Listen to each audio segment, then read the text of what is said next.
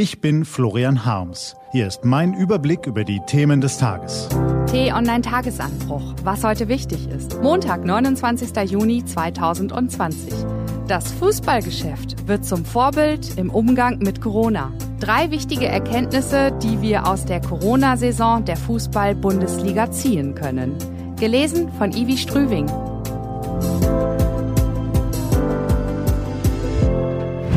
Was war? Das ist eine wahnsinnig schlechte Idee. Konnte man denken, als die Fußball-Bundesligen im Mai trotz Corona-Krise fortgesetzt worden sind. Jetzt, sechs Wochen später, ist die Saison im Eiltempo beendet worden, ganz ohne größere Zwischenfälle oder neue Infektionswellen. International wird sich am deutschen Modell orientiert. Und der FC Bayern ist Meister, natürlich. Egal, ob Sie sich für Fußball interessieren oder nicht, vom Umgang mit der Corona-Krise lässt sich einiges lernen. Das oft gescholtene Fußballgeschäft hat sich vom Buhmann in mancher Hinsicht zu einem überraschenden Vorbild entwickelt, nicht nur in der Sportwelt. Drei wichtige Erkenntnisse können zum Beispiel auch für den Corona-Modus von Schulen oder Tourismus wichtig sein. Erstens, es braucht einen Masterplan. Die Verhaltensregeln während der Spiele waren bis ins kleinste Detail ausgearbeitet worden. 51 Seiten umfasste das Hygienekonzept von Deutscher Fußballliga und dem Deutschen Fußballbund. Das gab allen Beteiligten klare Leitlinien und minimierte Unsicherheiten. Zum Vergleich. Schulen und Kitas wurden Termine zur Wiedereröffnung gesetzt, mit der Umsetzung wurden dann aber die Verantwortlichen vor Ort allein gelassen. Ein Masterplan? Fehlanzeige. Natürlich sind die Unterschiede zwischen Schulen größer, die Planung damit deutlich komplexer. Aber die unzähligen Klagen von Schulleitern, Lehrern und Eltern zeigen, wochenlang fehlte ihnen die Orientierung. Teilweise ist das noch immer der Fall.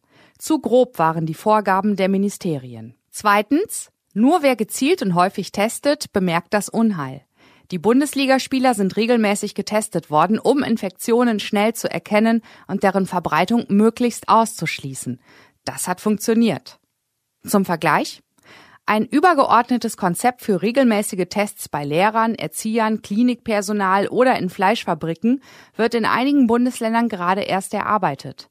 Dabei zeigen nicht nur der Ausbruch in Gütersloh, sondern auch erste einzelne Corona-Fälle an Schulen, zum Beispiel in Dortmund, Frankfurt am Main, Fürth oder Göppingen, wie wichtig ein geordnetes Testverfahren als Frühwarnsystem ist. SPD-Gesundheitsexperte Karl Lauterbach regt eine passende Strategie an. Drittens hilft die Erkenntnis, es gibt keine perfekte Lösung. Wir haben in den vergangenen Wochen teilweise absurde Szenen gesehen.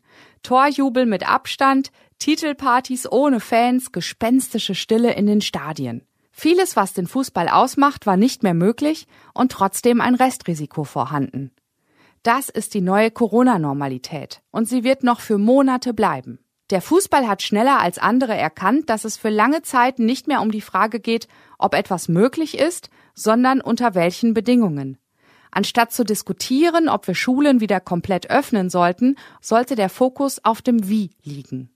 Das ist es, was wir von der Corona-Saison der Bundesliga lernen können. Mehr als 90 Unternehmen haben in den vergangenen Tagen erklärt, vorerst keine Werbung mehr auf Facebook schalten zu wollen. Darunter sind zum Beispiel Coca-Cola, Unilever und Starbucks. Als Grund nennen sie das mangelnde Engagement des Silicon Valley-Giganten gegen Hasskommentare und Fake News. Und was machte Facebook-Chef Mark Zuckerberg? Er versprach umgehend Besserung und verkündete schärfere Richtlinien speziell für den US-Wahlkampf. Bemerkenswert. Seit Jahren wird weltweit über das Problem diskutiert.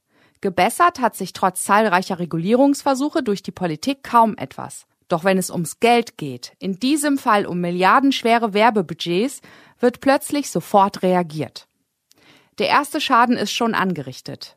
Die Facebook-Aktie verlor am Freitag gut 8 Prozent, was der Nachrichtenagentur Bloomberg zufolge einem Wertverlust von 56 Milliarden Dollar entsprach. Zuckerberg habe damit 7 Milliarden Dollar seines Privatvermögens eingebüßt. Klar ist, die Initiative der Konzerne ist ein außerordentlich wichtiges gesellschaftliches Anliegen. Ob man Zuckerberg und Co. ihr Versprechen für die Zukunft glauben kann, ist jedoch fraglich. Und das Muster dahinter ist besorgniserregend. Die jahrelange Machtlosigkeit von Politik auf der einen Seite, die Macht der Großkonzerne auf der anderen. Wenn der Eindruck entsteht, Geld bewirke mehr als Gesetze, hat die Demokratie ein Problem. Was steht an? Die T-Online-Redaktion blickt für Sie heute unter anderem auf diese Themen. Ein symbolträchtiger Termin auf Schloss Meseberg findet heute statt. Kanzlerin Angela Merkel empfängt Frankreichs Präsident Emmanuel Macron. Sie werben für ein gemeinsames Vorgehen in der EU mit einem europäischen Hilfsfonds in der Corona-Krise. Bundestag und Bundesrat kommen zu Sondersitzungen zusammen, um das Corona-Konjunkturpaket zu verabschieden. Und in Frankfurt eröffnet das erste Corona-Testzentrum an einem deutschen Flughafen. Damit reagiert der Airport auf weiterhin bestehende Reisebeschränkungen. Diese und andere Nachrichten, Analysen, Interviews und Kolumnen gibt's den ganzen Tag auf t-online.de. Das war der T-Online-Tagesanbruch vom 29. Juni 2020. Wenn Sie uns bei Apple Podcast hören, lassen Sie uns gern eine Bewertung da. Vielen Dank. Ich wünsche Ihnen einen frohen Tag. Ihr Florian Harms.